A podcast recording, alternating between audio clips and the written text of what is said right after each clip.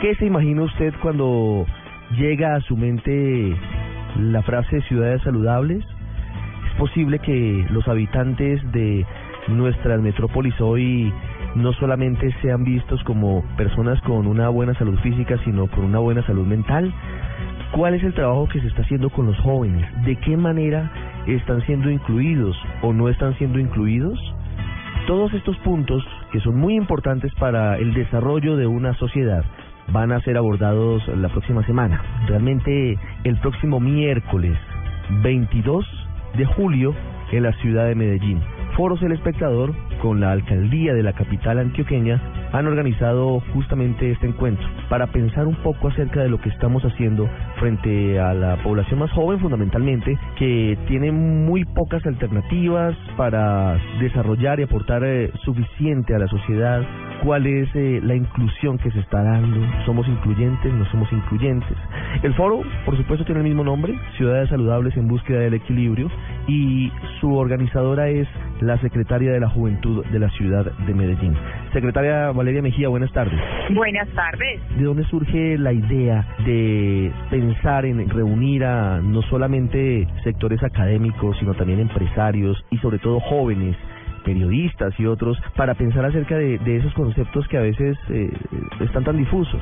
Vale, mira, eso parte de un asunto muy cotidiano. Si tú sales a una calle, o sea, tú para vivir cada día respiras, tú para vivir, digamos, sanamente, para evitar eh, contraer todas las enfermedades, si tienes agua potable, pues evitas todos los temas del, del mundo. Cada día en las ciudades se suicidan personas y por tanto, digamos, ¿qué está pasando en las conversaciones previas? Entonces, la salud es de las pocas agendas, digamos, en todos los niveles que está presente en la cotidianidad de todos los seres humanos. Cuando tú respiras, tú estás respirando o enfermedades o estás respirando, digamos, realmente aire, ¿cierto? Digamos, cosas que te alimenten como ser. Cuando tú conversas cada día en una mesa del comedor, te estás llenando, digamos, de salud y de temas para fortalecerte como sujeto o te estás llenando, digamos, de tristezas al no expresar ciertos temas. Entonces, siendo una agenda tan cotidiana, eh, desafortunadamente nosotros como sociedad asociamos la salud y el equilibrio a un hospital, que es justo cuando hemos fracasado, digamos, en los temas de prevención o algunos temas, digamos, mayores se presentan, acudimos a esos temas. Entonces, esto tiene una agenda muy hermosa, muy propiciada por los jóvenes, que es entender que si la salud está en la cotidianidad, pues tenemos que entender que es una agenda que debe ponerse top, digamos, dentro de la toma de decisiones de todos y que en la medida en que nosotros logremos tener un mayor equilibrio en la ciudad, en que la gente pueda vivir, digamos, de una manera más feliz, tenga mayores espacios públicos, estamos ahorrando de una manera decisiva,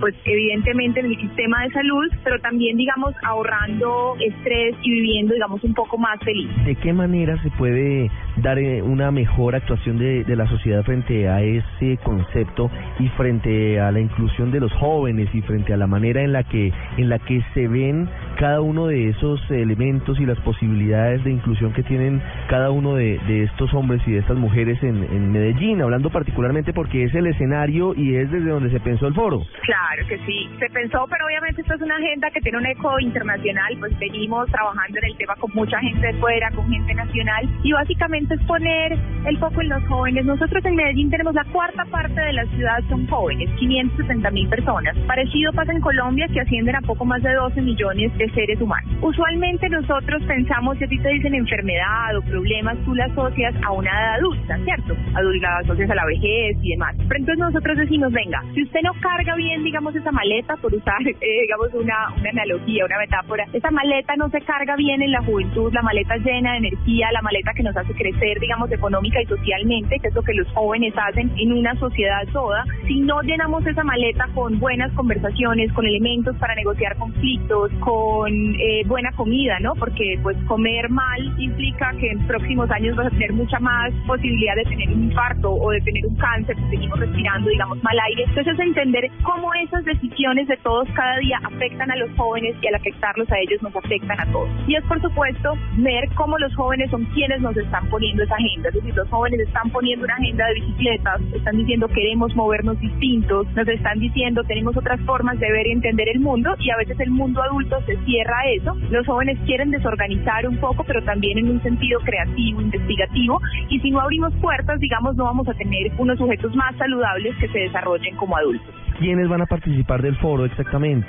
Bueno, pues del foro tenemos una participación increíble. Viene, eh, por ejemplo, José Manuel Valenzuela, que es una persona bellísima mexicana con una reflexión muy, muy potente sobre el tema. Tendremos a toda la línea, digamos, de suramericana con Gonzalo Pérez. Tendremos a Juan Luis Mejía, el rector de AFIP, el ministro de Salud, debatiendo con Brigitte, la directora del Bon Humboldt, sobre todo de la relación salud-sostenibilidad, ciertas agendas que no podemos separar. Tenemos a Holly Pearson, que viene para hablarnos de todo el tema de ciudades, ecocities, ciudades ecológicas y la necesidad de hablar nuevamente como en unos temas globales. Tendremos, por supuesto, jóvenes participando y es una agenda, digamos, muy, muy dinámica y va dirigida a tomadores de decisión. Tomamos muchas decisiones en términos de qué me hace más competitivo, qué me hace más innovador, si me educa más, si no, pero muchas veces sobre esa cotidianidad no consideramos el bienestar para inclinar la balanza a la hora de tomar una decisión. Secretaria, asuntos logísticos, sitio del foro y duración, ¿a qué horas comienza, a qué horas termina? Ale, esto es una maravilla, vamos a estar en uno de esos lugares que uno dice es un lugar saludable, un lugar de ciencia, de tecnología, como es el Parque Explora, un lugar para el encuentro cotidiano eh, de lo público. Estaremos en el Parque Explora de la ciudad de Medellín, pero también, pues digamos, por internet va a ser posible verlo en la página del periódico El Espectador, en la página del Parque Explora. Van a poder seguir todo el tema en streaming con estos personajes y la página de Foros del Espectador pueden inscribirse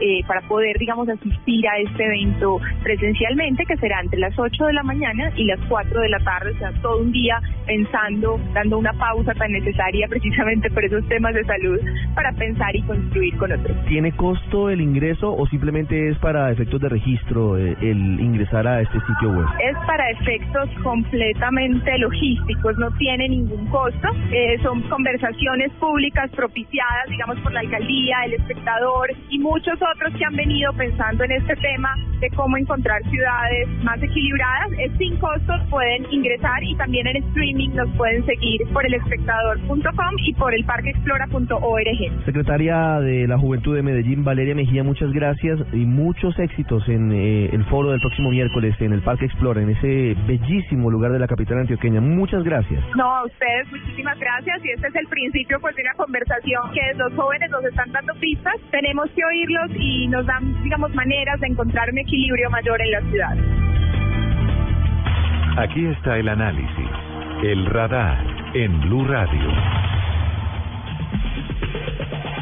Después de escuchar a Valeria Mejía, la secretaria de la Juventud de Medellín, ahora escuchamos a Sara Arango. Ella es directora e integrante del Comité de Coordinación de Ciudad Verde, es ingeniera, es matemática y además es investigadora en economía, pero nos habla ahora sobre cómo se debe implementar una plataforma de complemento ciudadano para garantizar de alguna forma que las ciudades sean sostenibles, que los jóvenes sean incluidos.